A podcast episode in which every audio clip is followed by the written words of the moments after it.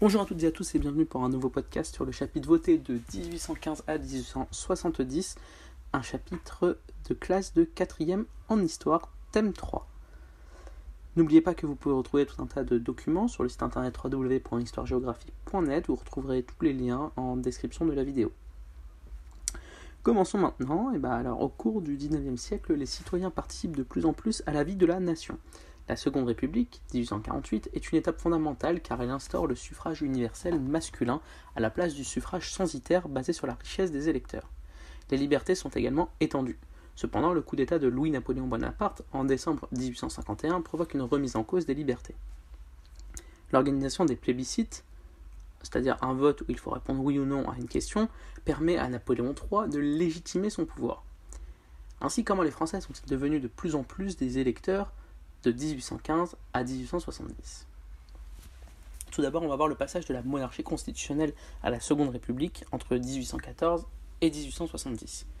La monarchie constitutionnelle et le suffrage censitaire sera notre petit A. En 1814, une monarchie constitutionnelle est restaurée. Les pouvoirs du roi sont encadrés et limités par une charte, qui est un texte constitutionnel. Toutefois, la charte refuse d'admettre la souveraineté nationale en déclarant dans son préambule que l'autorité tout entière repose, réside dans la personne du roi. La loi du 5 février 1817 stipule que seuls les hommes de plus de 30 ans payant une contribution directe de 300 francs ont le droit de vote. Le suffrage censitaire est donc appliqué, c'est-à-dire le droit de vote n'est accordé qu'à ceux qui payent beaucoup d'impôts. Ce privilège va encore plus loin en 1820, car la loi n'autorise autorise seulement les plus riches à voter deux fois, c'est-à-dire un double vote. Jusqu'en 1830, une très faible partie de la population participe au vote, seulement 0,3% de la population.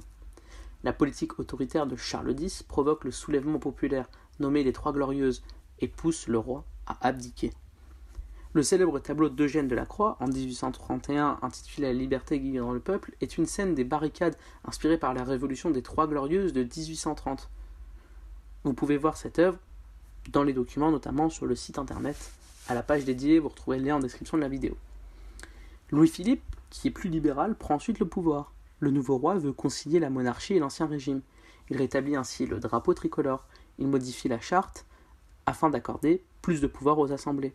En 1831, une nouvelle loi élargit le droit de vote. Le suffrage est encore censitaire, mais le cens, CENS, passe de 300 à 200 francs et de 1000 à 500 francs pour être élu. Par ailleurs, l'âge de voter diminue de 30 à 25 ans. La loi du double vote est également supprimée. Du 22 au 24 février 1848, un soulèvement populaire pousse le roi à quitter le pouvoir. Voyons maintenant dans un petit b les espoirs de la Seconde République et le vote durant le Second Empire entre 1848 et 1870. En 1848, une crise économique fragilise le pouvoir en place, la monarchie de juillet. Il y a alors de mauvaises récoltes. Le chômage augmente en raison de la mécanisation des campagnes. Il y a de nombreuses revendications sociales. Tout cela rappelle les événements qui ont causé la Révolution française de 1789. Une insurrection, éclate à Paris le 22 février 1848. La population réclame l'abdication du roi Louis-Philippe et la proclamation d'une république démocratique. Elle veut également l'application d'un droit de travail. Cela aboutit donc à l'abdication de Louis-Philippe et à l'instauration d'un nouveau gouvernement le gouvernement dit provisoire, le 24 février 1848. Le lendemain, la République est proclamée. Le 5 mars, le suffrage universel masculin, qui est un vote euh, autorisé pour les hommes de plus de 21 ans, est adopté. On rétablit également la liberté de presse et de réunion. Cela favorise l'épanouissement de la démocratie. La nouvelle constitution est signée le 4 novembre 1848 et prévoit la séparation des pouvoirs. Le pouvoir législatif est représenté par l'Assemblée.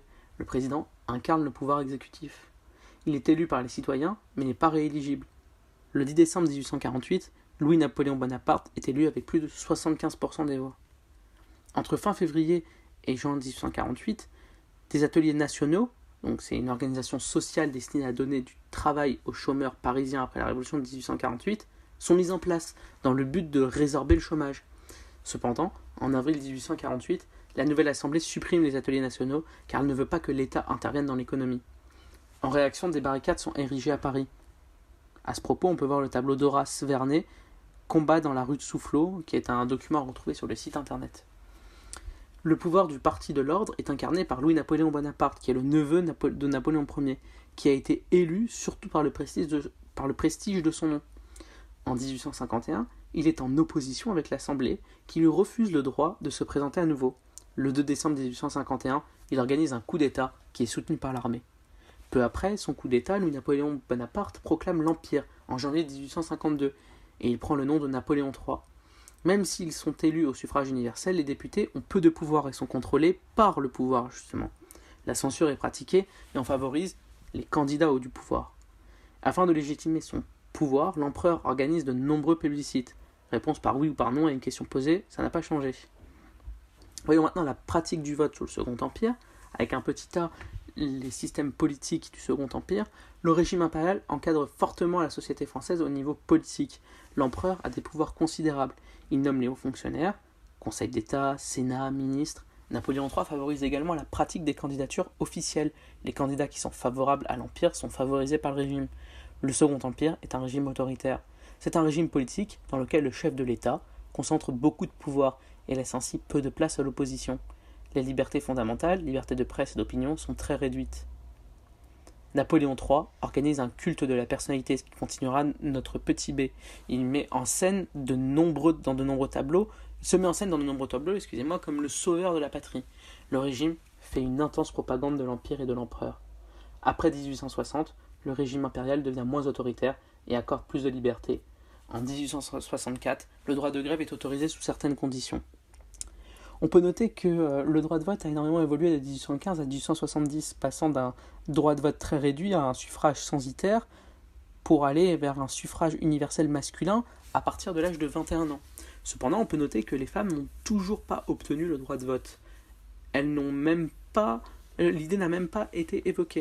Et on le verra euh, dans l'un de nos futurs podcasts sur la condition féminine et le droit de vote féminin, qui constituera un podcast, euh, le dernier chapitre du thème 3, en quatrième toujours en histoire. En attendant, j'espère que ce podcast vous a plu. On se retrouve très vite justement pour euh, d'autres podcasts et pour parler de la condition féminine et du droit de vote des femmes. Vous pouvez retrouver tous les documents sur le site internet www.histoiregéographie.net. Moi je vous dis à très bientôt. Au revoir.